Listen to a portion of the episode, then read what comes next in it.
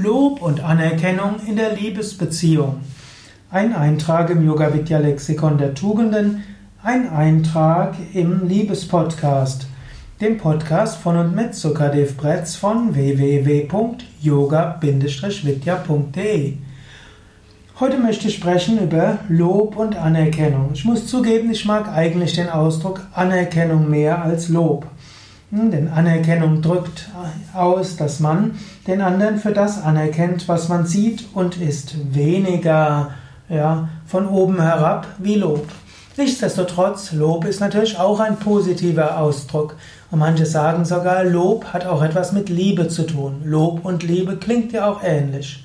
Es gibt ja inzwischen einige statistische, empirische Untersuchungen, die, die sagen wollen, was macht eine Beziehung langfristig äh, gut? Was führt dazu, dass Beziehungen langfristig funktionieren?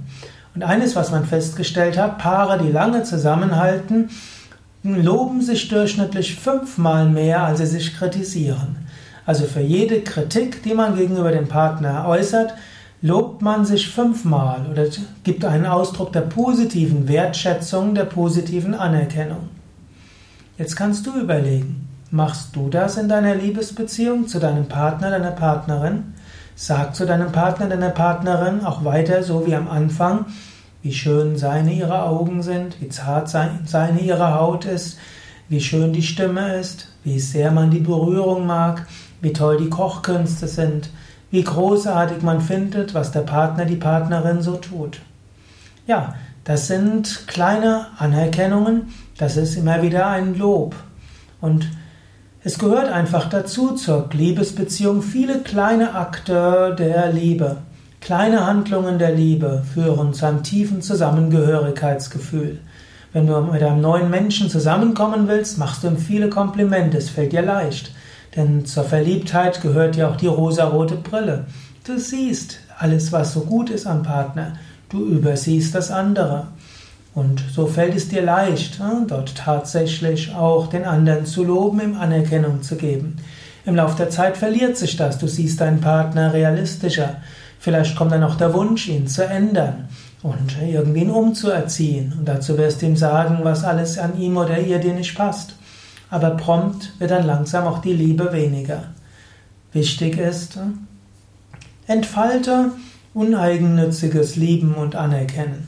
Oder äußere auch deinem Partner gegenüber.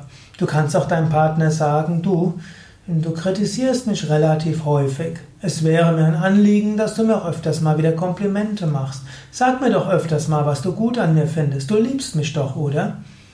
Und dann sagt der Partner, ja, aber du weißt doch, dass ich dich liebe und dass ich dich schön finde, dass ich dich gut finde. Warum soll ich das sagen? Ich will dir mehr helfen zu wachsen und ich will ausdrücken, was ich von dir erwarte.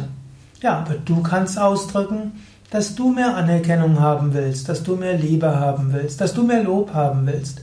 Und du kannst auch mit gutem Beispiel vorangehen. Schenke deinem Partner Liebe, schenke ihm Anerkennung, lobe ihn.